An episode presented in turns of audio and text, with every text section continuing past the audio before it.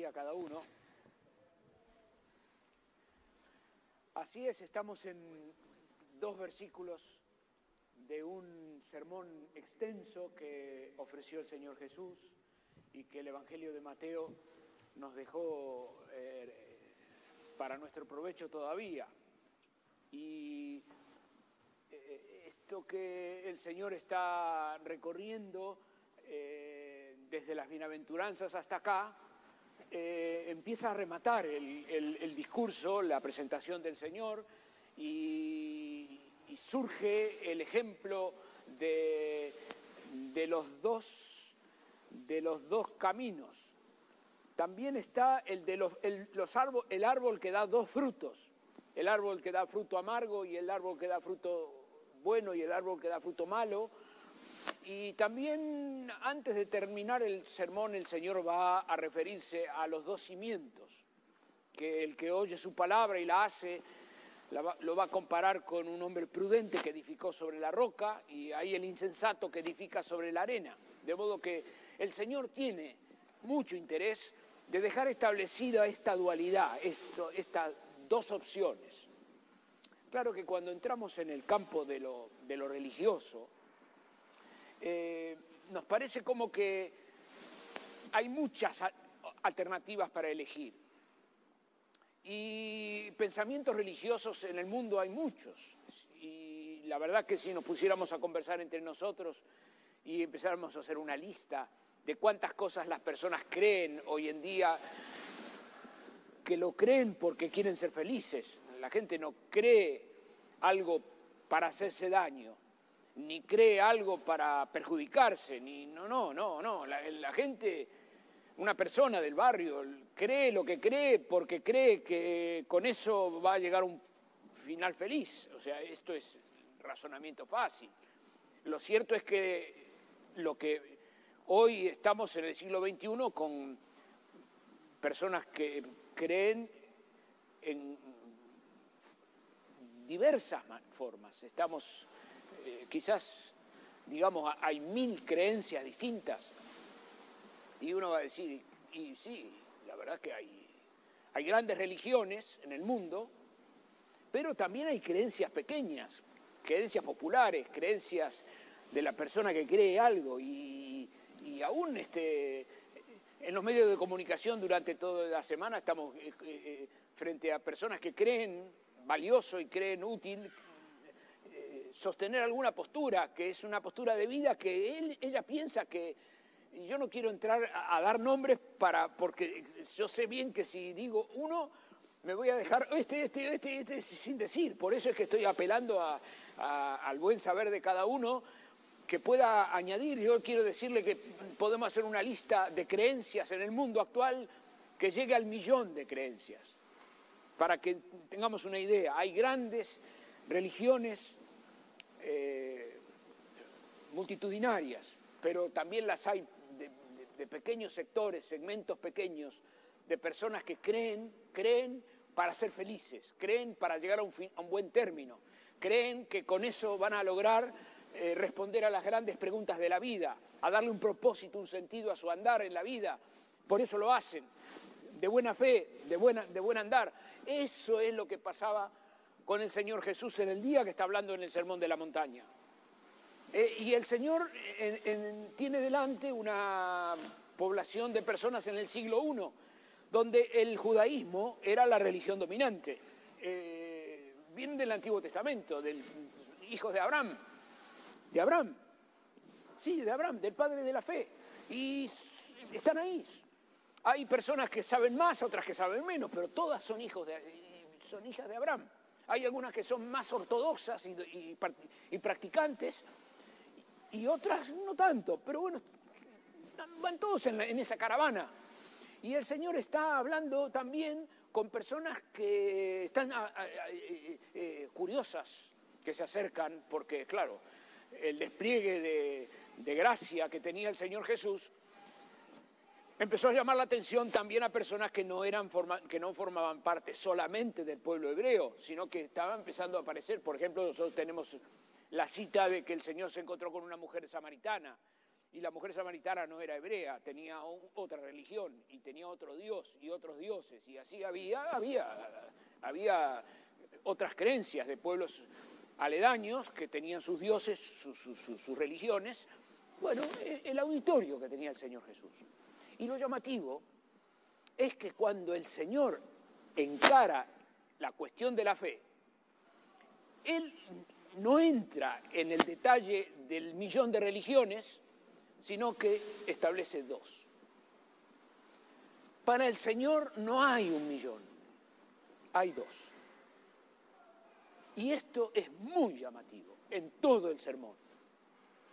Toda la diversidad de miradas, el Señor las sintetiza en dos. Y con dos explica todo el cuadro. Todo el cuadro religioso al Señor Jesús le cabe en dos. Y, claro, necesitamos detenernos un momentito para mirar un poquito quién habla. Porque si no tenemos en claro quién es el que está dando el mensaje, entonces también podemos decir, bueno, este es... ¿Quién es este? El Señor Jesús es Dios es nacido de la Virgen por la intervención del Espíritu Santo, es Dios venido al tiempo y al espacio.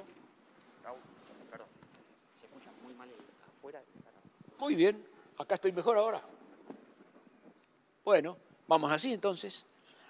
Eh, es Dios eh, el, que, el que se dedica a explicarnos a todos que el Señor Jesús es Dios. Eh, es el evangelio, el evangelio de Juan. Juan arranca el Evangelio de una manera muy clarita. Dice, en el principio era el verbo, y el verbo era con Dios, y el verbo era Dios. Este era en el principio con Dios. Todas las cosas por el Señor Jesús fueron hechas, y sin el Señor Jesús nada de lo que ha sido hecho fue hecho. En Él estaba la vida, la vida era la luz de los hombres. Y ese que era con Dios se hizo hombre y habitó entre nosotros. Esto es el Evangelio de Juan. El Evangelio de Juan nos ayuda a todos a ubicarnos en que la persona que estaba dando el sermón del monte era Dios, que en el Señor Jesús habitaba la deidad y la humanidad, 100%, 100%, 100% deidad, 100% humanidad. ¿Y cómo se prueba esto? Bueno, el registro de la escritura se ocupa de darnos a todos nosotros elementos suficientes como para entender que nadie tenía la autoridad que tenía el Señor Jesús para hablar. No solamente para hablar y dar sentencias como esta, que sintetiza toda la mirada religiosa en dos, sino que el Señor Jesús tuvo, desplegó quién era delante de los elementos de la naturaleza, delante de la misma muerte, llamando a una persona muerta a la vida, eh, eh, reprendiendo al viento para calmarlo totalmente. Es el Señor Jesús que se encuentra con un, un hombre que eh, vivía en, los cementerios y cuando se encontró con el Señor Jesús, dijo, ¿cómo te llamas? Legión, porque somos una cantidad de demonios que moramos adentro. Y los demonios hablan con Jesús y le piden permiso para ir a un acto de cerdos. Y el Señor Jesús le dio permiso a los demonios, mostrando la autoridad, el, vínculo de relación, la relación de autoridad que hay entre el Dios eterno, santo, y las fuerzas del mal. Bueno, es el Señor Jesús que está en el Sermón del Monte dando definiciones, produciendo definiciones. Y las definiciones que el Señor produce son eh, que provocan admiración en quien lo escucha. Bienaventurado el pobre de espíritu, dice el Señor Jesús. Y luego recorta y dice, bienaventurado el que llora su debilidad espiritual y luego recorta y dice, bienaventurado el que tiene hambre y sed por hacer las cosas rectas. Bienaventurado el de limpio corazón. El Señor deja a las personas que lo escuchan admirado, porque está diciendo cosas que no están acostumbrados a escuchar de nadie más. Está Dios hablando. Y este Dios hablando ahora produce una definición sorprendente, categórica, que todavía hoy es escandalosa. En este día, hoy todavía produce escándalo lo que estamos leyendo. El Señor Jesús dice que hay dos, dos grandes grupos de personas, aunque estén divididas en miles de religiones. Hay un grupo de personas que avanza la vida natural, la vida normal, por un camino ancho. Es un camino donde entran todos, donde caben todos, donde caben todas las ideas. Es un camino donde se escucha, se escuchan palabras como, por ejemplo, eh, eh, a ver, a ver, a ver, una palabra que se puede escuchar, eh, se puede escuchar tolerancia. se puede escuchar una palabra que se escucha, una palabra que se escucha más difícil. bueno, podemos ir todos juntos. todos los caminos conducen. Finalmente, en último momento, Dios va a perdonar a todos. Es que son maneras de hablar de camino ancho. Bueno, vos tenés tu religión, yo tengo la mía, todos vamos, todos llegamos al mismo Dios y todos vamos para el mismo...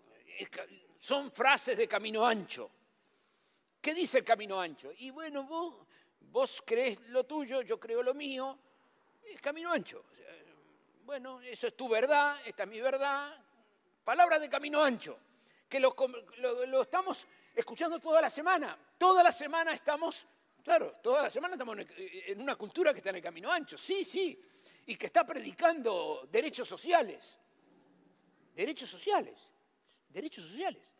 Sí, derechos sociales de camino ancho, sí. No tiene ninguna frontera moral. No, ¿cómo, moral? No, no hay frontera moral. Camino ancho. Camino, ¿Qué es camino ancho? Camino ancho es si a vos te hace feliz, hacelo, está bien. Y si a muchas personas les parece bien, les gusta, si a mucha gente le gusta, está bien. Ese es el razonamiento de camino ancho. Está bien. Está todo, está todo bien. Muy bien. ¿Qué más? ¿Qué más dice el Señor Jesús? Él dice que ancha es la puerta y es espacioso el camino. Que hay, como diciendo, bienvenido, vamos, hacelo, vos vas a poder, sos el mejor de todos. Eh, dale, rompe, los límites. No sé si usted escucha las publicidades, pero las publicidades son un compendio de discurso de camino ancho.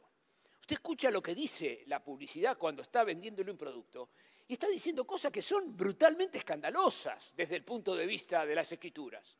Porque está diciendo cosas que le invitan a la cultura a romper, rompa, rompa, rompa. Usted está en un ambiente espacioso, ancho, espacioso el camino.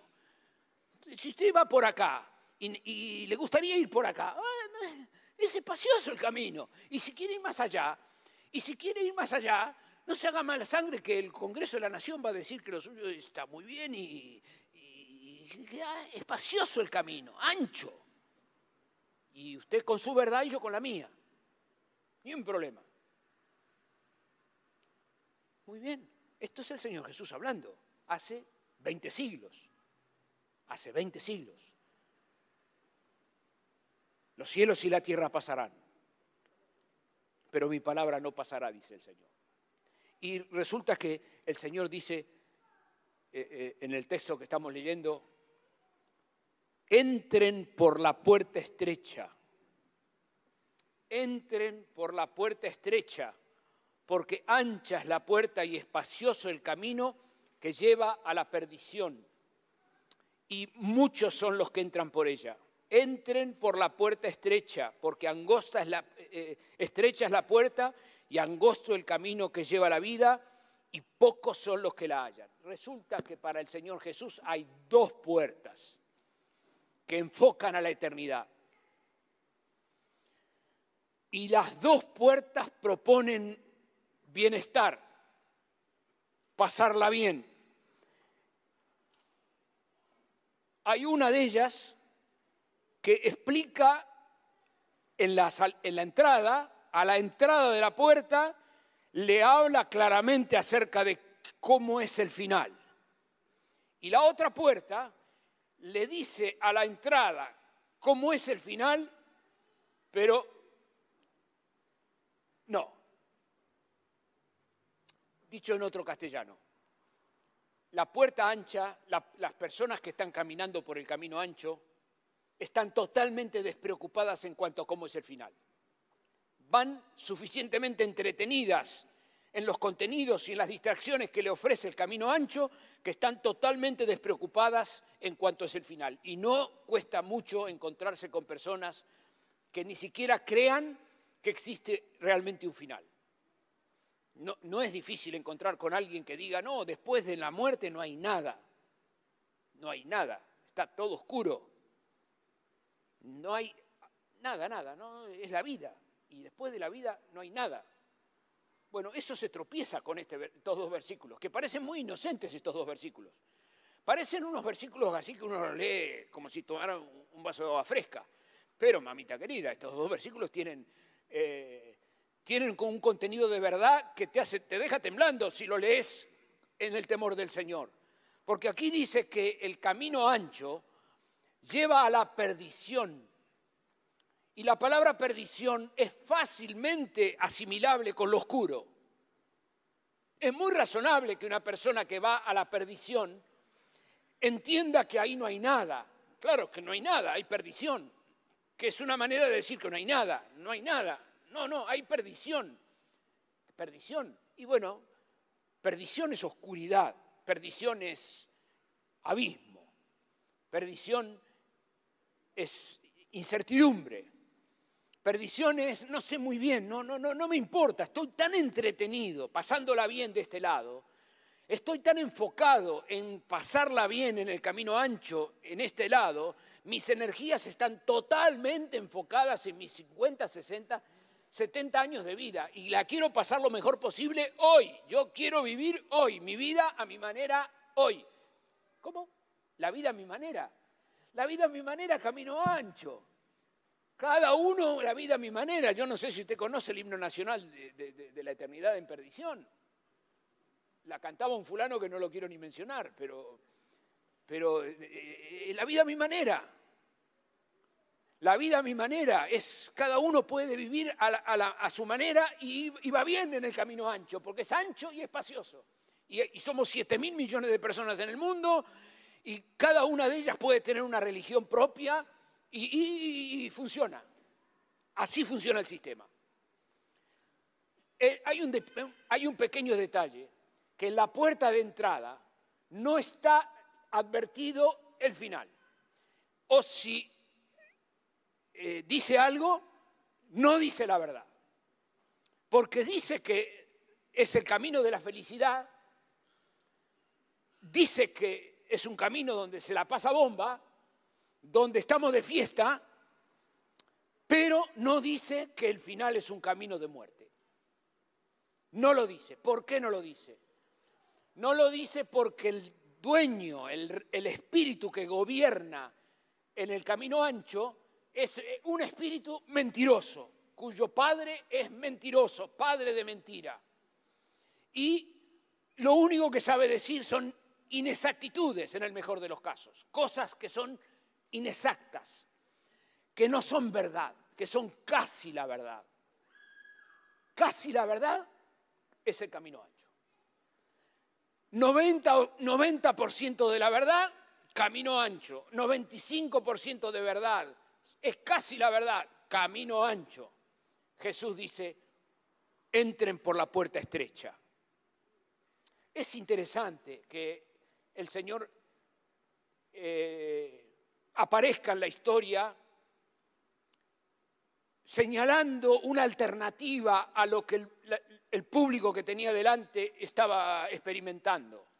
El Señor no predica eh, una opción favorable al, al statu quo. Siga como van, están bien, aliéntense en el camino, eh, no, no, no, el Señor Jesús no fue un hombre que quería ser popular, ni quería ser aclamado, ni quería ser el eh, que tenía un millón de amigos. No, no, no, no era su proyecto de vida ser un, rockstar. No, ese no es el Señor Jesús. Como tampoco lo somos todos los testigos de Él que caminamos este, este mundo. No estamos en este mundo para ser aclamados, ni para ser eh, las personas más famosas, ni para tener un millón de amigos. No, estamos para hablar la verdad, para enseñar lo que el Señor Jesús dijo. Hoy estamos para decir, entren por la puerta estrecha. ¿Quién lo dice? Lo dice el pueblo del Señor. Nos reunimos a, leer las escrituras y a aprender para poder repetir la palabra del Señor y decirlo con solvencia.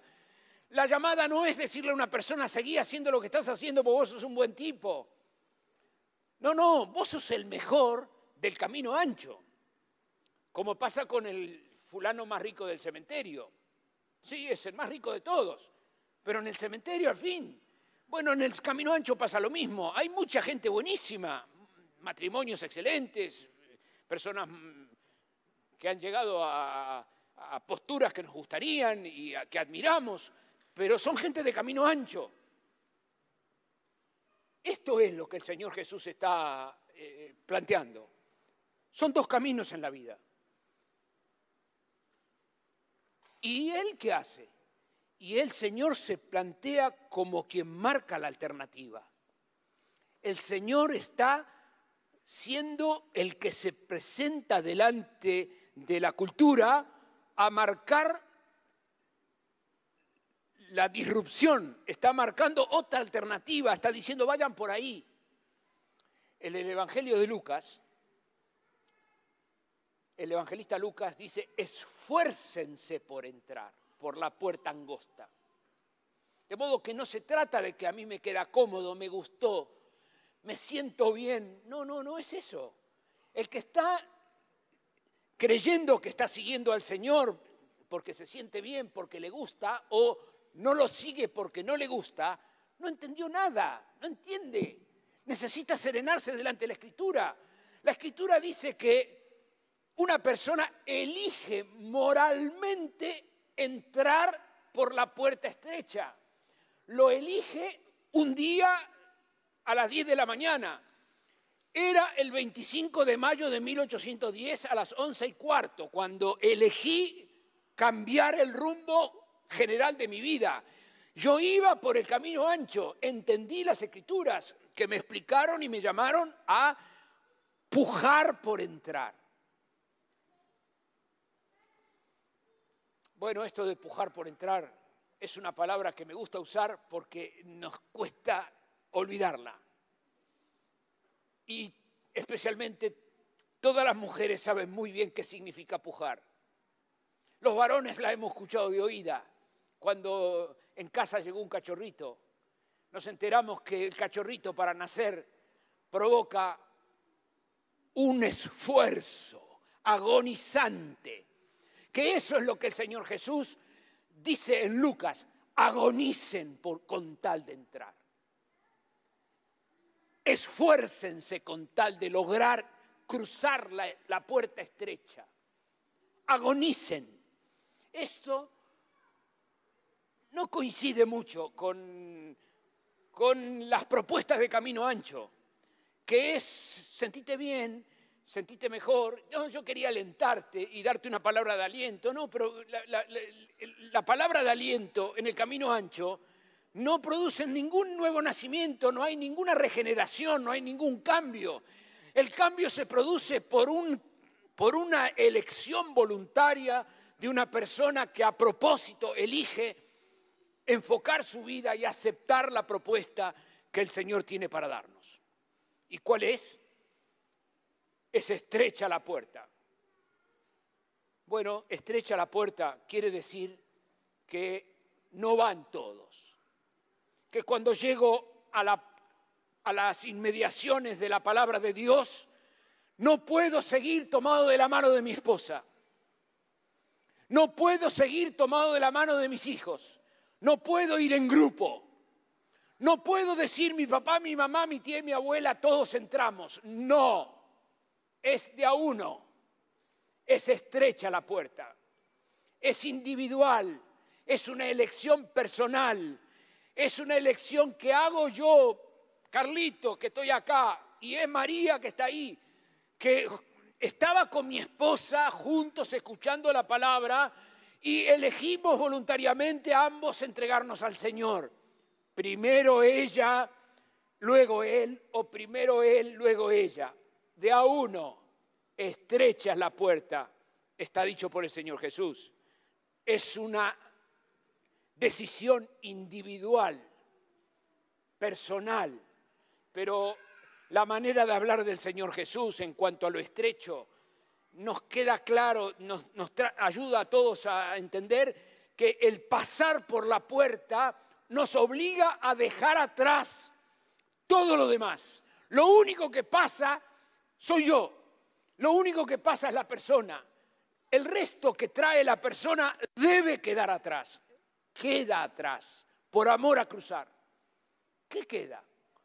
Quedan hábitos, quedan puntos de vista, quedan intencionalidades políticas, intencionalidades económicas, puntos de vista religiosos que me acompañaron en el camino ancho hasta acá. Pero resulta que me encontré con Jesucristo, que me dice que entre por la puerta estrecha y no puedo cruzar ningún bártulo por ahí porque ninguno de los bolsos que traigo pasan por la puerta. No pasan por la puerta. Bueno, cuando hace unos cuantos años atrás estuve escuchando a un hermano nuestro tratando de hacer gráfico esta, esto que la puerta se estrecha. Y mi hermano recurrió a, un ejemplo que me gustaría dejarte en el amor del Señor esta mañana.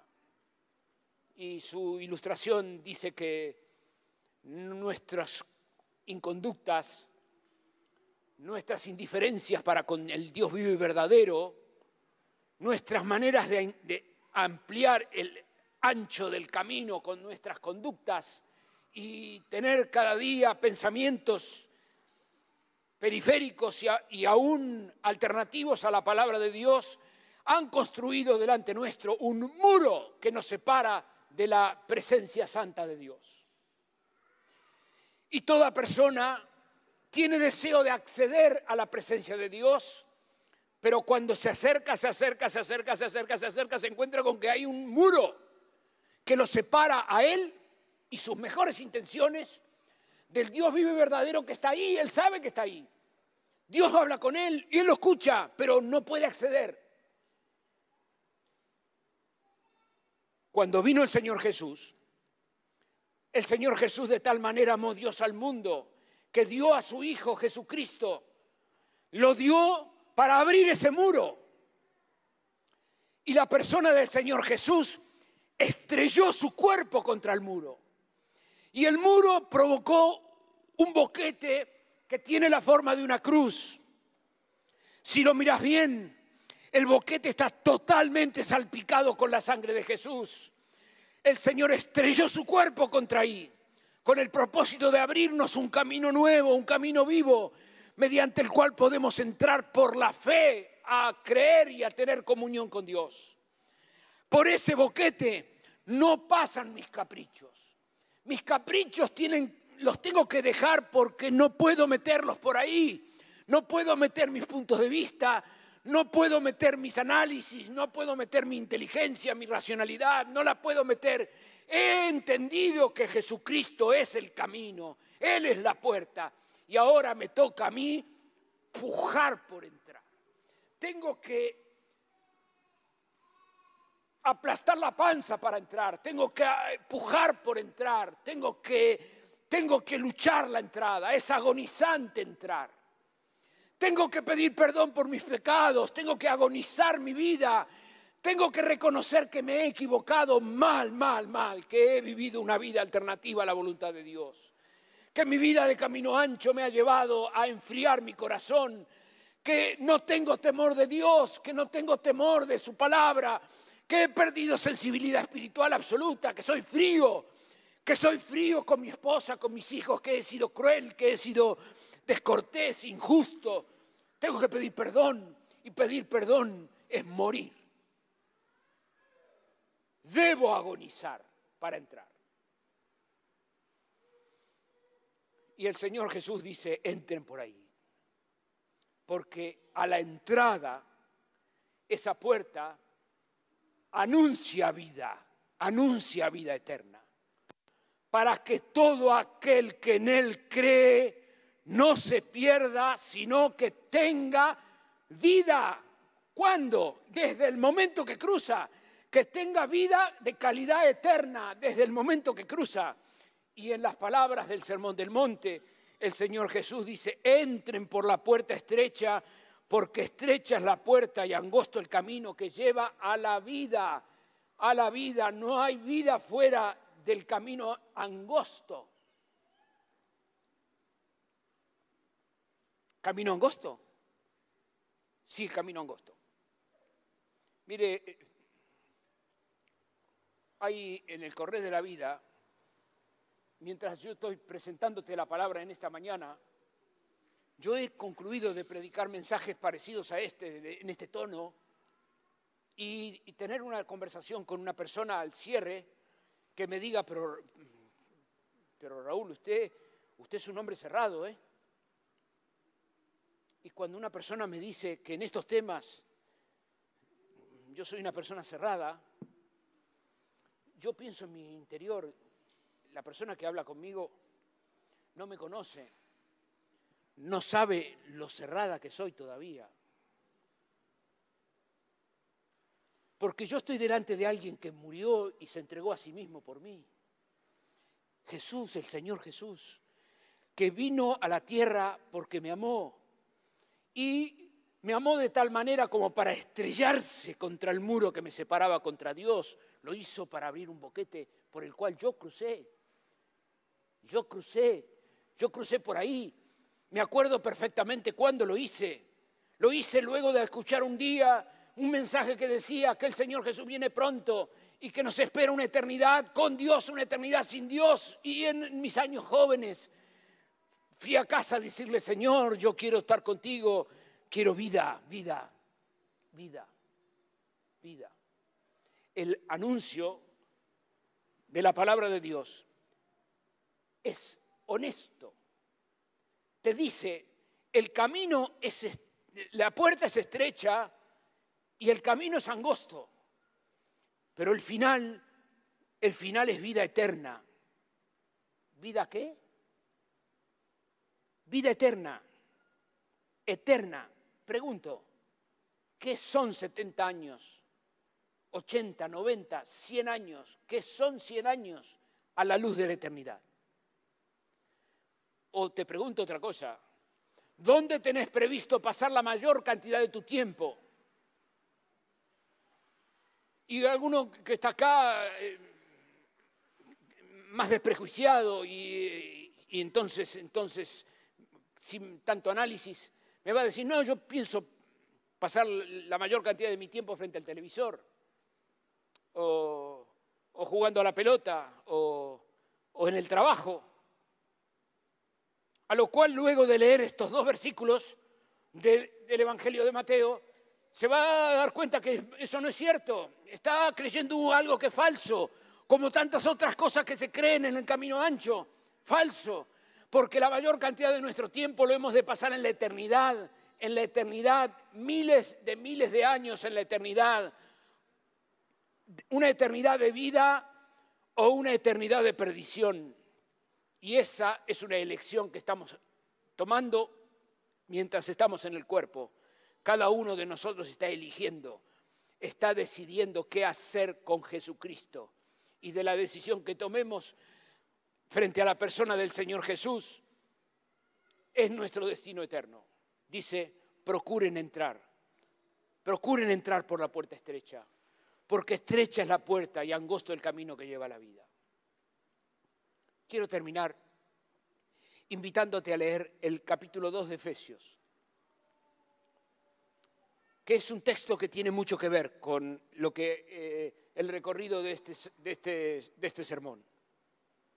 Y en Efesios el capítulo 2, el, Señor, eh, el apóstol Pablo dice, y el Señor Jesús les dio vida a ustedes cuando estaban muertos en sus delitos y pecados, en el camino ancho, en los cuales anduvieron en otro tiempo, siguiendo la corriente de este mundo, el camino ancho, conforme a Satanás, al príncipe de la potestad del aire, el espíritu que ahora opera en los hijos de desobediencia entre los cuales también todos ustedes, todos nosotros vivimos en otro tiempo, en los deseos de la carne, haciendo las cosas que nos gustan, haciendo la voluntad de la carne y de los pensamientos.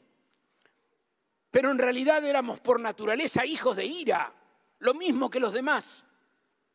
Pero Dios, que es rico en misericordia, por su gran amor con que nos amó, aun estando nosotros muertos en pecado, nos dio vida juntamente con Cristo. Por gracia somos salvos. Y juntamente con Él nos resucitó y asimismo nos hizo sentar en lugares celestiales con Cristo, para mostrar en los siglos venideros las abundantes riquezas de su gracia en su bondad para con nosotros en Cristo Jesús. Porque por gracia sois salvos por medio de la fe y esto no es de ustedes, es un regalo de Dios, no por obras, para que nadie se gloríe. Porque somos hechura suya, creados en Cristo Jesús para buenas obras, las cuales Dios preparó de antemano para que anduviésemos en ellas. Bueno, hay un camino ancho en el cual las personas trabajan por su eternidad. Hay un camino angosto en el cual Dios ya ha trabajado en la persona de Jesús para bendecirnos y darnos por gracia la salvación eterna de nuestra alma. Es un cambio tremendo. En un camino ancho me esfuerzo por llegar, en el otro camino angosto debo pujar para recibir la gracia que el Señor me da en el perdón de mis pecados por Jesucristo. Y quiero terminar. Resulta que el rey David, cuando todavía no era rey, participó de una guerra con los filisteos. Y era un muchachito de nombre David. Era un muchachito que mucho en Dios confió. Ese. Ese muchachito que no se asustó frente a gigante. Bueno, lo cierto es que pasaron los años y a consecuencia de la victoria que, Saúl, que David tuvo sobre Goliat, el rey Saúl tuvo mucha envidia de David y empezó a mortificarlo y a amenazarlo y a perseguirlo. Y David se dio cuenta que su vida estaba en peligro. El relato de la escritura cuenta que David em, tuvo que empezar a huir del rey Saúl de una forma a preocuparse y a cuidar dónde dormir de noche y a estar acompañado y, las cosas se pusieron mal. La angustia de David creció, creció, los niveles de problemas que vivía David crecieron, crecieron, crecieron, llegaron al extremo de que David decidió huir de su pueblo, dejar todo solo, se fue y fue a dar con un pueblo, se metió entre las casas, se metió a vivir, a quedarse, a mimetizarse con la gente, tratando de huir de, la muerte segura que le esperaba con Saúl. ¿Y usted sabe a qué pueblo fue? Pues fue a Gad, que es el pueblo de donde era originario Goliat. Y David de un día para otro se encontró en la casa de quien él había matado cuyo pueblo había sido tremendamente diezmado por la guerra perdida. Y David estaba ahí y uno de los comarcanos decía, che, pero no sos vos, vos, sos el que nos ganó, vos sos el que gritabas, vos sos el que nos ganó. David, la Biblia cuenta que David entró en un pánico tal, estaba en un momento tan malo, tan malo, tan malo, que se hizo loco y se empezó a comportar como si estuviera demente. La gente llegó a llevarlo a David a la oficina del rey acusándolo de ser el verdugo de Goliat, con el propósito de que tomen venganza de él. Y David, que se dio cuenta que su pellejo estaba en, tela de juicio, se hizo loco. Se hizo tal el loco que el rey dijo, ¿para qué me traen otro loco? Yo estoy lleno de locos acá, ¿para qué quiero este loco? ¿No ves cómo se babea? Estaba toda la, barba babeada. Este, este tipo está, fuera de sí. ¿Qué me traen? ¿Qué quieren que haga con él? lo soltaron a David. Y cuando David encontró la libertad, cuando David salió de las garras de, los de Gad, se largó a escribir un salmo que te quiero invitar a cantar. Y vamos a decir qué, tiene que ver la historia de David con esto de los dos caminos. Ahora, ahora te digo, en, en la caravana camino al cielo, quienes caminamos camino al cielo, vamos cantando una canción porque el Señor nos ha librado de las garras de quien quería nuestra vida. El Señor nos sacó de la potestad de las tinieblas. El Señor nos libró de quien quería nuestra destrucción eterna. Y nos habló con la claridad que puede haber escuchado la palabra de Dios una persona esta mañana. Entrar por la puerta estrecha. Y quien eligió obedecer y entrar por la puerta estrecha y andar la vida, esta corta vida, en un camino estrecho, canta. ¿Qué canta? Canta la libertad que Dios ha dado. Canta que Dios nos ha retirado de un camino a la perdición eterna. Canta de que el Señor nos ha sacado del entretenimiento. Nos sacó del masomenismo. Nos sacó de que todo viene igual. Nos sacó del que todos los caminos conducen a Dios nos sacó de, hacer lo que quieras si te gusta. Dios nos trajo a conocer a Jesús y nos llamó a seguirlo un día a la vez, a seguirlo en un camino estrecho. Sí es estrecho porque seguirlo a Él, sus pisadas, su camino, es seguirlo al Señor. Seguimos al Señor y vamos, y vamos cantando porque no hizo falta que nos hagamos los locos. No, no nos hemos hecho los locos. No, Jesús nos libró de la muerte segura. Y el Salmo 34 que, escribió David dice, bendeciré a Jehová en todo tiempo. Su alabanza en mi boca estará. Canta, hermano, canta, canta, canta. Jehová se gloriará mi alma, lo oirán los mansos y se alegrarán. Vamos de vuelta, vamos de vuelta. Bendeciré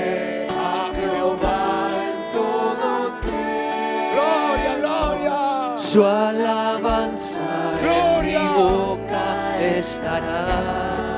Que sea enaltecido el Señor. Jehová nos ha librado. Se gloriará mi alma, lo oirán los mansos y se alegrarán.